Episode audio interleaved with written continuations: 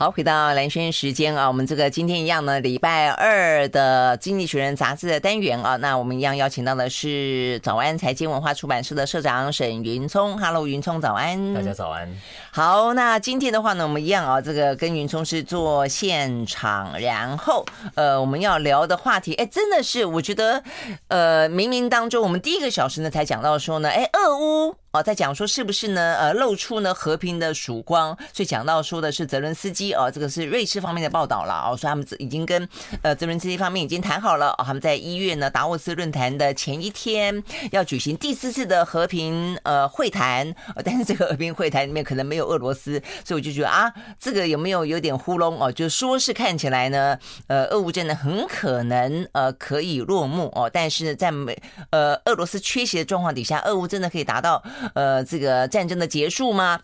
好，那才有这个疑问。那今天的话呢，有关于《经济学人》杂志，哇，今天讲到的是以哈的和平是不是有望？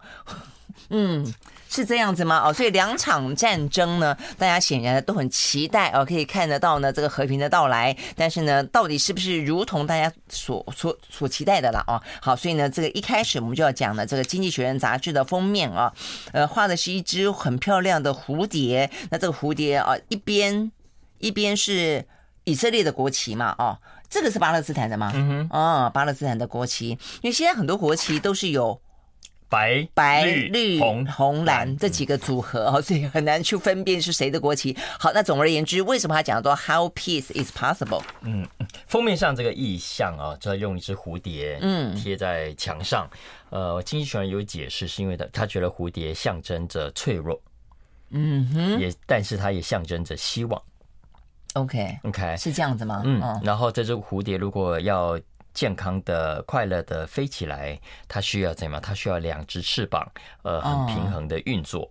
Oh, OK，哎，你知道吗？蝴蝶有个很特别的，就是它的飞行的模式。嗯，我看过这个相关的一些生物学的报道，它飞会忽高忽低、忽左忽右，就它的它的飞行的路线事实上是不确定的，目的是要躲避天敌。但这个像不像目前以哈的进程？没错，忽战忽和，忽和忽战。这个，嗯，好吧。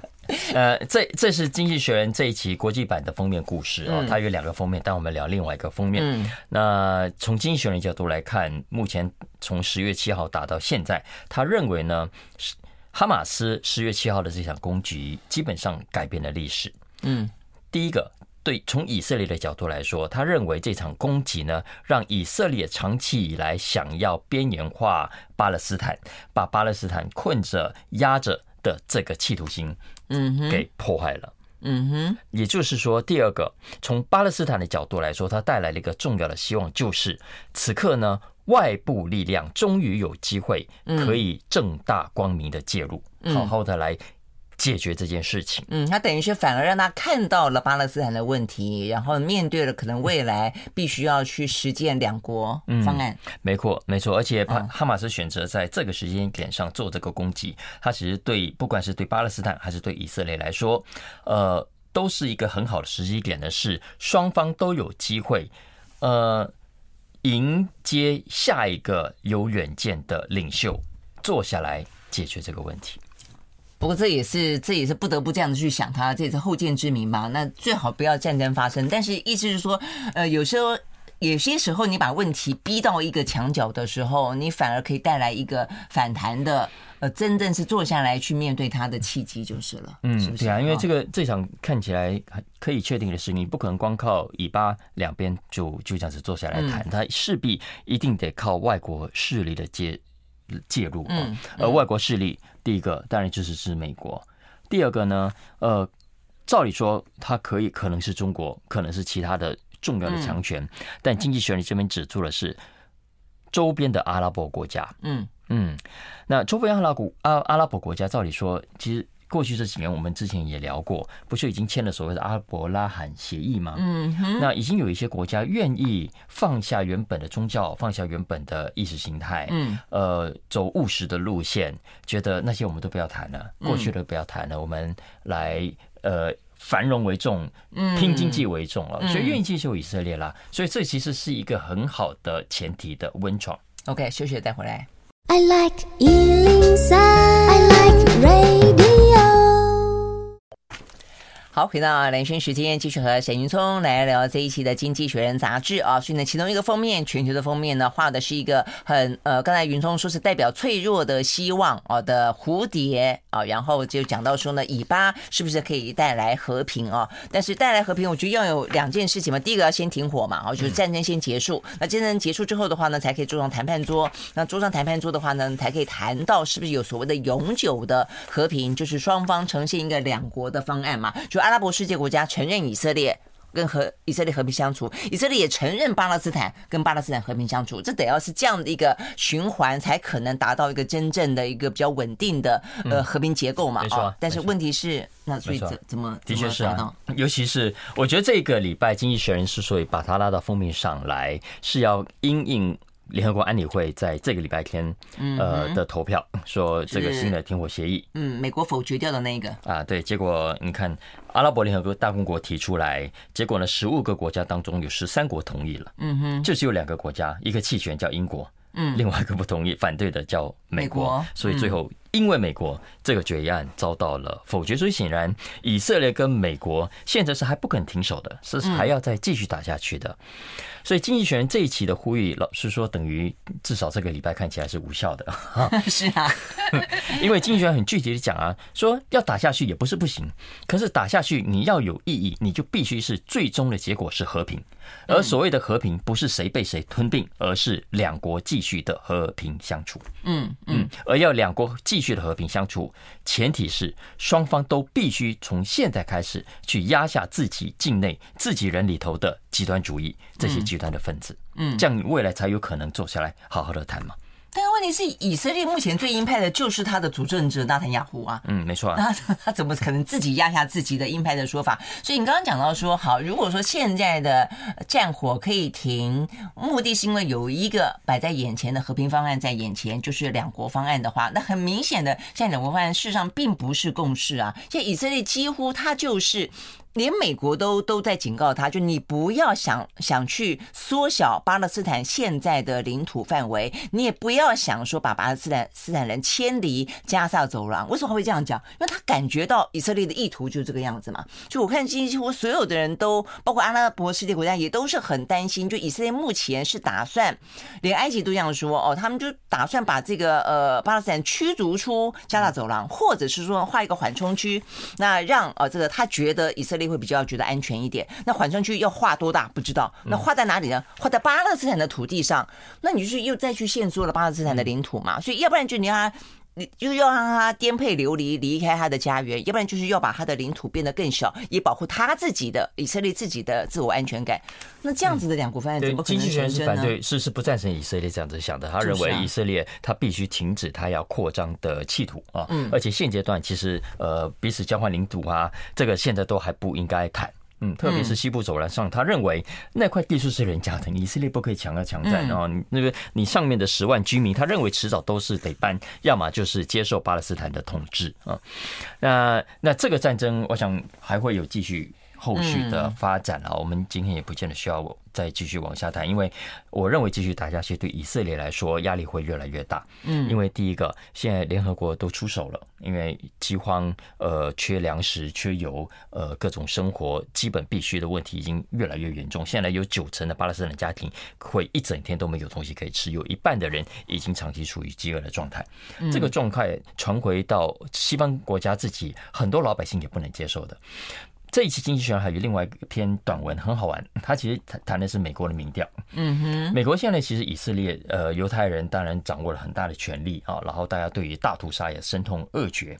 可是那是老一辈，他们发现现在很多年轻一辈啊，对这件事情渐渐的无感。嗯哼，呃，有大概百五个年轻人里头，可能也接近两个认为大屠杀只是 myth，是这样的。嗯，不不见得一个真正发生过的事情。啊，可是这样子有也有点太太夸张了，是他甚至觉得他是他是一个谜团，就是。呃是一个迷思，他他他是一个传说，他不见得是一个真实曾发生过的事情，所以这是年轻的族群，老一辈当然还是一样的啊，所以金逸璇这个小文章其实点出，这就是。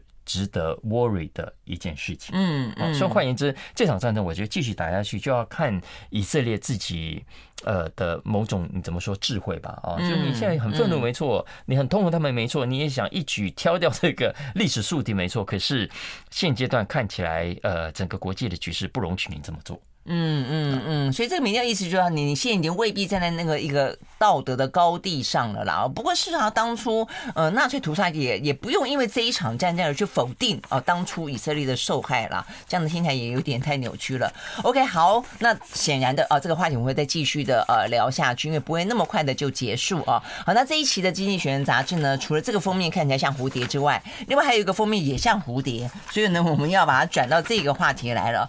大家看这个画面。哦，这个画面很像我们小时候玩过玩过。小时候我刚一看，哎，这是我们小时候在玩的。就以前我喜欢画画嘛，啊，这个老师会有一个，就是呃，我们自己调呃颜色，然后呢，你自己就是有点泼在这个纸上，然后把纸对折，嗯，然后再打开来看，哎，然后发现有各式各样不同的一个呃对应式的哦，这个左右对称式的那么一个图案，通常看起来都会像蝴蝶。好，所以这一期的《经济学人》另外一个封面就是这样的一个封面。那这是要干嘛呢？他谈的是英国，这个封面是英国版的封面。他谈的是英国现在的心理或者叫精神健康的问题跟现象，因为有越来越多的英国人都说自己哇，我精神状态有问题哦，我有忧郁症，我有躁郁症。但是不是真的这样呢？是不是真的就需要接受治疗去浪费医疗资源呢？好，休息了再回来。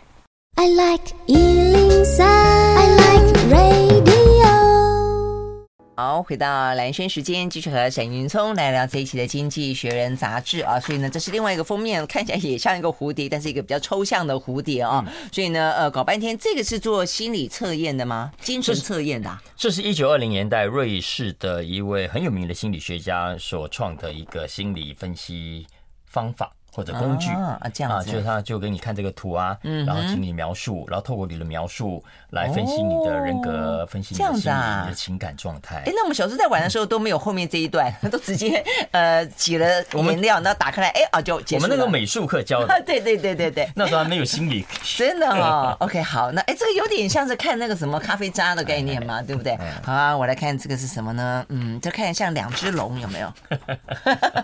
好啦，这个所以怎么样？这英国人。的忧郁越来越对对对严重。呃，这一期全世界只有英国版的封面跟大家不一样，但是他谈的这个话题，我觉得反而可能跟我们更接近。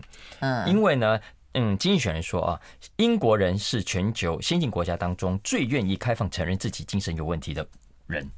啊，真的吗？为什么？因为很多人，其实包括台湾在内，早期啊，就是你有精神病，你也不敢跟人家讲，是啊，是啊，就怕被贴标签嘛，没错啊，然后就影响了你接下来的工作跟生活。但是呢，英国相对是比较开放的，可是呢，大家都会觉得英国人比较保守哎哈，哎，他反而这方面是开放的，还是因为这样的人太多了？因为英国其实很多，我听很多，反正有有的英国因为是伦敦是个雾都嘛，所以经常性的就是就是就是阴阴沉沉的，所以搞得这个呃伦敦人都会觉得很忧郁。嗯，所以就认了，反正 我对我的意思是这个样子吧，所以都啊，反正你也有，我也有，我就认了。嗯，但所以造成的结果就是，经济学人说，现在很多的英国人都说自己精神状态有问题。都说自己啊，我我最近我心里我需要看心理医生这样子啊。好，呃，特别是过去疫情期间，我们都知道全球呃因为疫情心情不好，陷入忧郁症等等呃爆发的人都很多。可是呢，英国的成长是最惊人的。嗯，二零二一年到二零二二年这段期间，全英国总共就有四百五十万人去找精神科医生去挂诊，比五年前增加了一百万。哇哦，嗯，所以现在英国的很多那种抗忧郁的药啊，变成是一门大生意嘛。哦，然后更重要的是年龄层有往下的趋势。嗯，呃，八到十六岁啊，八到十六岁，在二零一七年的时候，也就是五年前，嗯，每八个人当中有一个呃可能会有精神的失序问题。嗯，呃，这是八到十六岁的孩子。嗯，在二零一七年，可是呢，到了今年二零二三年，每五个就有一个。嗯嗯嗯，然后呃比较蛮严重的，哎是蛮严重的。然后十七到十九岁的青少年，呃，二零一七年的时候每十个有一个，现在呢每四个就有一个这么说，真的，嗯。哇，哎，可是台湾最近也是很严重。台湾现在年轻人忧郁了，我们就是谈过很多次，这个真的是问题很严重。就忧郁的、躁郁的、呃，自残的、自杀的，这个比例真的越来越高。嗯，没错。当然，呃，有些精神状态是是自己描述的嘛，就让你自己说啊，我、嗯哦、我觉得我这样子，那自己描述有时候是真的，有时候也许是某种的夸大。或者某种的也不知道什么原因造成的，但无论如何，这都形成了一个新的现象。嗯，在英国二零一九到二零二三年这段期间，因为精神健康出问题，以成人来说，嗯，而不能去工作的，据说增加了三分之一，百分之百分之三十几。这么呃严重到就是不能够去工作啊？啊，对啊，对啊。哦，我刚刚查了一下，你刚刚讲说四百多万人说他们是有忧郁嘛？英国的人口也不过是六千多啊？对呀，是接近快要接近接近。所以他是说，英国现在的这个状况，经济为什么他拉到封面故事来讲？嗯，然后他的标题叫做“为什么英国人呃搞错了精神健康这件事情”？嗯哼，是因为呢，他觉得就是有很多人。没事都讲有事，就无病呻吟的意思就是了。对对对，结果呢，这些人都跑去看精神科医生，就去拿药吃，占据了不必要的占据的医疗资源。你让那些真正需要、严重需要医疗资源的人，呃，因此而获得不够的协助。啊，所以他其实基本上这个封面就是说，呃，在这种情况下，其实应该是要分流的，就是轻症跟重症。真的 OK，嗯，那好吧，这个英国人也真的，因为他是说，大部分自身精神有有精神状态的人都不是真的有严重的问题的。嗯，他说呢，英国的大学生哈，嗯，现在十个里面有六个都自称自己精神健康有问题。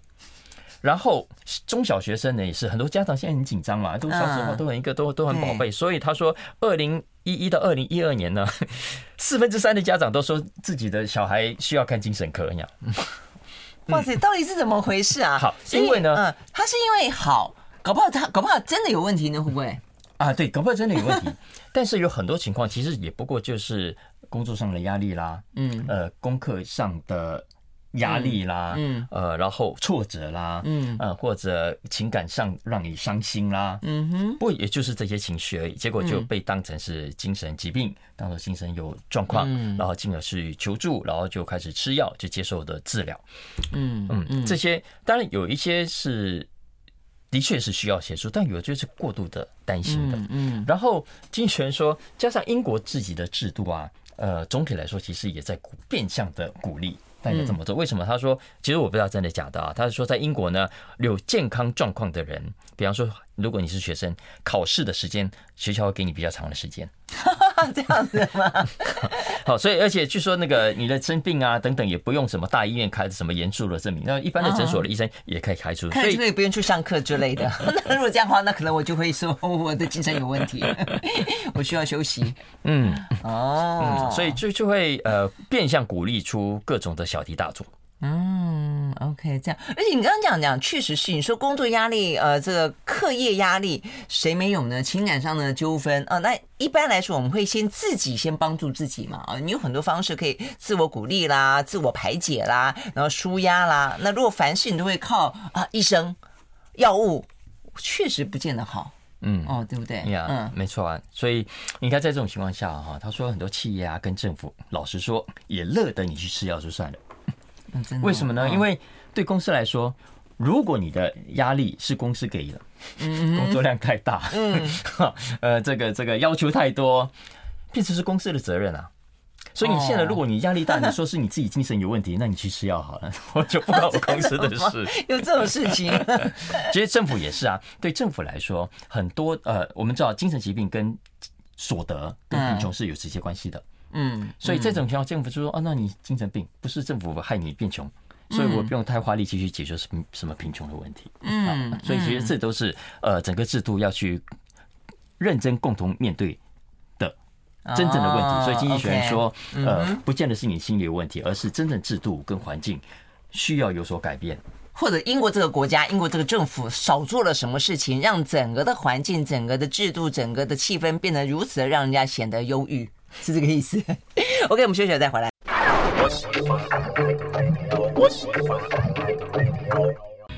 好，回到蓝轩时间，继续和沈云聪来聊这一期的《经济学人》杂志啊。好，那两完呃聊完两个呢，封面看起来像蝴蝶，像蝴蝶的呃这个话题之后，我来聊这个欧洲新创。嗯嗯，讲到说被低估的未来之星，这什么意思？好，我们接下来聊一下比较财经的题目好了。啊。那我特别选了。谈欧洲的新创产业，嗯，因为我们讲了新创啦，讲了独角兽，全世界都以美国美美美国，你笑我看，我讲人不能这样，人不能这样随便笑别人，笑完之后呢，下一个就是自己了，你看吧，现世报。以美国美国为马首是瞻啊，相较之下，欧洲都觉得啊，这个比较不创新啊，然后比较弱啊，资本市场比较保守啊，等等，所以都。觉得啊，重美轻欧。可是这一期《经济学人》这篇文章，我觉得还蛮好玩的。嗯，他带着大家回头去看看欧洲新创产业目前的现况。嗯哼，说没有错。表面上看，呃，或者就短期这两三年来看，欧洲的新创产业的确遇到了某一些问题跟瓶颈。嗯，呃，比方说，从伦敦的一家创投的统计来看，目前今年为止哦，欧洲的创投大概只吸引了大概四百五十亿美金的投资。嗯，这四百五十亿美金跟去年相比啊，少了百分之三十八。你看，少了四成。如果跟二零二一年前年相比呢，还甚至少了百分之五十五。嗯嗯嗯，所以的确是这转两年的状况不是的那么好。呃，去年呢的这个，如果我们用独角兽的标准来看，就是市值十亿美金以上啊。呃，去年有一百零七家诞生，今年呢？只剩下四十八家，只有一半哦。好，所以今年的状况的确是不好，而且那还是新创。如果说这是原本的独角兽，嗯，结果那个脚被砍了，就它不再是，就是变成普通的一只马啊。OK，我们叫 dehorn 啊，那个 horn 被低掉了，dehorn。OK，呃，去年就被 dehorn 掉六十八家，今年呢又在被 dehorn 掉五十家，所以总共这两年就一百多家的所谓独角兽就其实这样暂时不是了哈。嗯哼，呃，所以。短期内的确是这样，没错。但是经济学人说，如果把时间拉长来看，你就会发现，其实欧洲的新创产业比大家想象中要来得好，嗯，意外的好。为什么？因为第一个，呃，刚刚讲这两年的状况，其实这个 crisis 是全球性的、普遍性的，通膨啦、升息啦、消费市场冷啦等等，其实是美国的呃新创产业、欧洲、亚洲都一样共同遇到的。但是呢，其实因应从英语的这个角度来看，欧洲的新创企业并不差的。嗯哼，嗯，我们刚刚讲，呃，二零二一年、二二、二零二二年的这个呃吸引的资金都少嘛，哦，嗯，可是呢，还是比二零二零年要来的成长。嗯哼，就是以欧洲的角度来说，嗯，但其实相较之下，美国、英国目前的状况都还是比二零二零要来的差的。嗯哼，嗯，再来，我们。我们刚讲新创的这个新的家数，嗯，其实欧洲虽然少了，嗯，可是还是比美国多。今年一到九月啊，你说家数吗？家数，嗯，呃，一到九月，欧洲的这个家数，新的新创公司的家数是一万四千家。嗯，相较之下，美国反而只有一万三千家。啊，说不比你不知道啊。嗯，那所以现在欧洲的新创产业整个的就业人口已经高达两百三十万人，也就是说，欧洲有两百多万人是在这些新创的小 startups 这个办公室那个方式上班的啊。这个真的是二零一九年疫情之前的两倍。嗯哼，所以这个规模，他说已经是比整个欧洲的房地产业的就业人口，呃，扣除营造业要来得多了。嗯嗯，OK，可是我觉得这本来就很可以理解啊，因为现在本来就本来就是一个新创的年代啊，现在科技不断的一些进步，那现在工具也不断的这个变，衍衍生新大突飞猛进。比方说，我们就讲 ChatGPT 好了，你光光是这一年的 ChatGPT，你可以。引发出多大的多少的应用 App 等等，对不对？所以我觉得新创应该是很正常。而且你刚刚讲到说，我也觉得很奇怪。你刚刚讲说加速比较多，但加速多，我觉得顶多只能够反映出来说，因为它它没有大的独角兽啊，像美国那么多。大的跨国的企业，它本来就很容易去吸引资金啊，所以吸引资金的话呢，所以很多可能他投了以后，他可能就就是有一个比较垄断的问题啦，所以它的家数可能相对来说就会变得比较少。但是呃，欧洲如果说它家数多，但它的问题会不会在于说都长不大呢？嗯，其实也的确是哦。如果你刚刚讲的顺着你刚刚的这个这个逻辑，嗯，美国的 unicorn 呃这个独角兽的家数的确远远超过欧洲。目前如果根据经济学人的统计，有超过七百家。嗯哼，欧洲呢，相较之下只有三百五十六家，但就一半多一点而已。而且老实说，欧呃美国的整个资本市场还是比较方便的啊，募资速度等等各方面还是比欧洲要来的强。所以经济学人也说，对，呃。欧洲的新创产业应该还是没有办法像美国那么的强大，嗯，但是他要强调的是，欧洲的新创产业现在第一个，呃，比过去更加的成熟，嗯，也比过家更过去更加有特色，嗯，怎么说特色呢？你刚刚讲嘛，美国现在都都啊都在追 AI，但是欧洲的新创产业除了追 AI 之外，也追其他东西，电动车啦，呃，新的商业模式啦，嗯，更重要的是气象相关的。气候改变相关的，嗯嗯嗯，他说在 climate 相关的新创产业啊，呃，其实比美国做的要来的好。嗯嗯，他们会更关心这些所谓全球暖化的问题啦，绿能环保的问题啦，对不对？嗯、没错。然后我觉得他这篇文章大家去看啊，你会会对整个生态圈有更多的了解了。嗯，我想呃，有在新创产业就会知道，他是说欧洲现在的新创产业比过去真的比较成熟。嗯，因为呢，有更多的这些新创的创业者，嗯，其实是来自成功新创公司出来的。嗯啊，就是他们在那个新创的公司已经有成功的经验了，带着这个成功的经验出来创业的，所以他们觉得比一般的毛小孩 那个呃呃出来乱闯的要来的有更好的成功的机会。啊，所以有有些基础在了，就是了。没错没错，而且比过去更加的开枝散叶。为什么？因为一家成功的公司，他会砰砰砰砰跑出很多人才，自己跑出来嘛。他说，比方说像像 Skype。Skype 是瑞典跟丹麦两个年轻人出来创的嘛？二零零三年，他说光是 Skype 啊，他说至少有九百家新创是从这家 Skype 出来的。哦，这么多哈，所以他这是有一个是人才人才培育所，哎，对对，人才摇篮的感觉。对，没错。我觉得欧洲的创业本来就是比较多元缤纷，但是它就是我觉得长不大这个问题，或者在资本市场当中会被吃掉或者被垄断这个问题一直都存在，对不对？大未必是。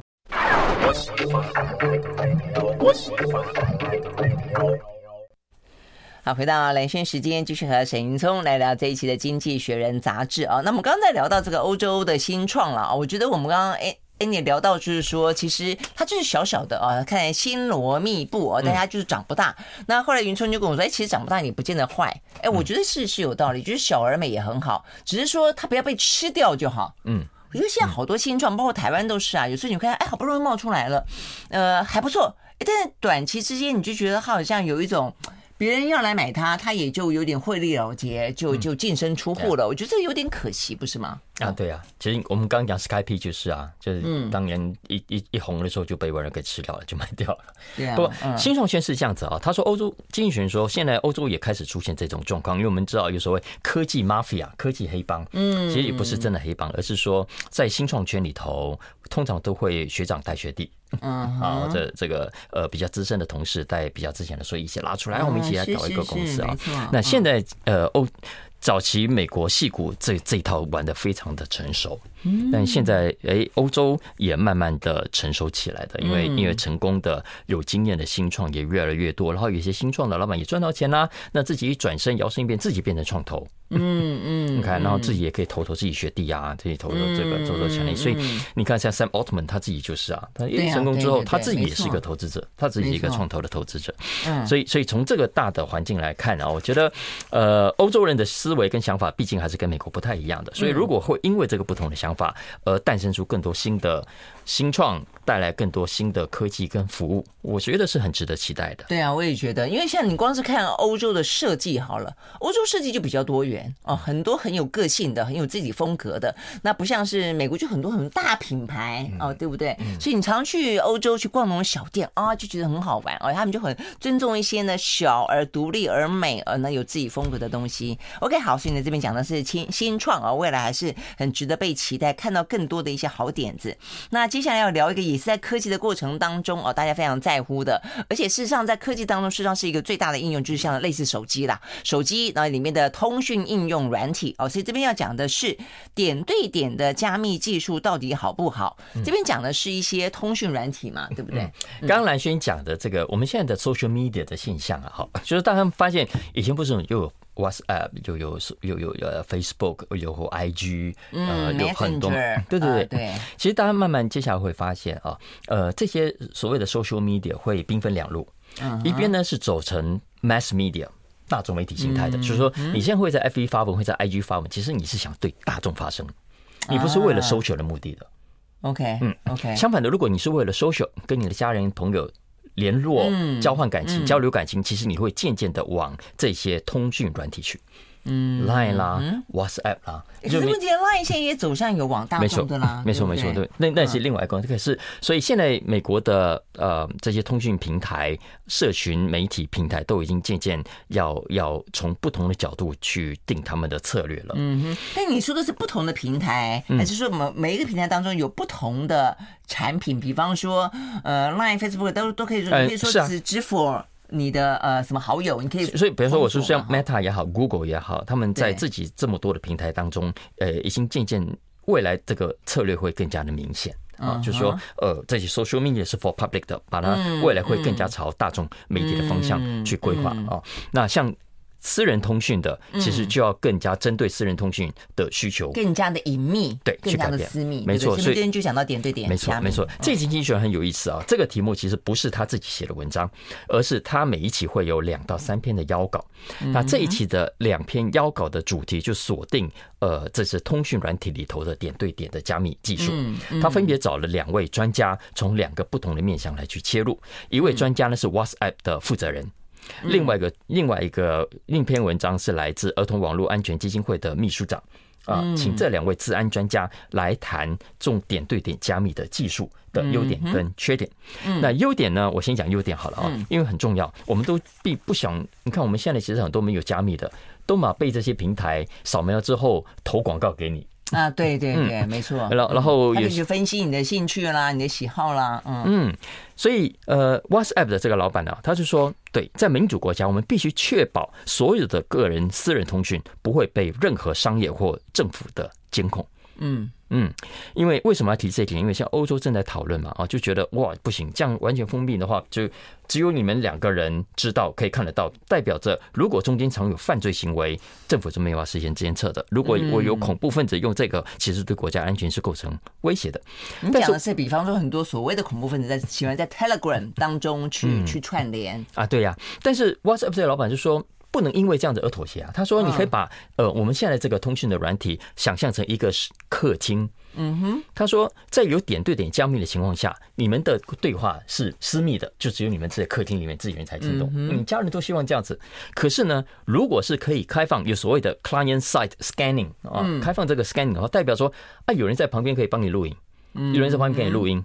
如果他听到你讲了不舒服的话，他还可以去报警。”嗯，所以你你可以容忍这种客厅的存在吗？哈，嗯，所以他说不可能。他说，呃，欧洲现在的的有之前的讨论方向是不可能在不侵害人权的情况下去达到他们的目的的。也就是说，呃，现在是在这种加密技术啊，是在确保隐私跟确保安全之间要去做一个新的选择。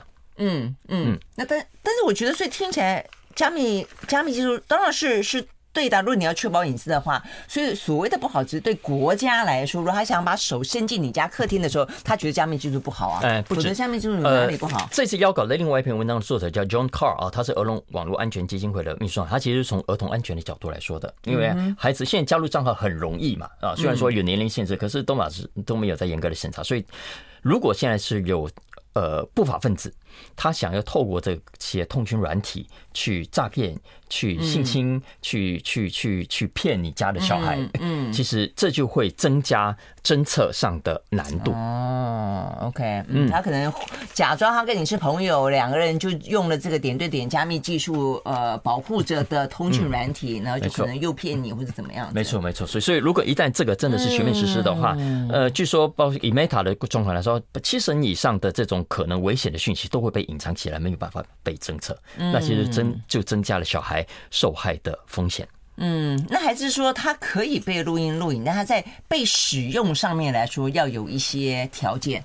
呃，是的，就担心你如果有犯罪行为，我可以去找找到你，嗯，是不是可以啊？是啊，所以这种 connection logs 啊，就包括上面有时间啊、日期啊、IP address 这种是格外的重要，而不是内容。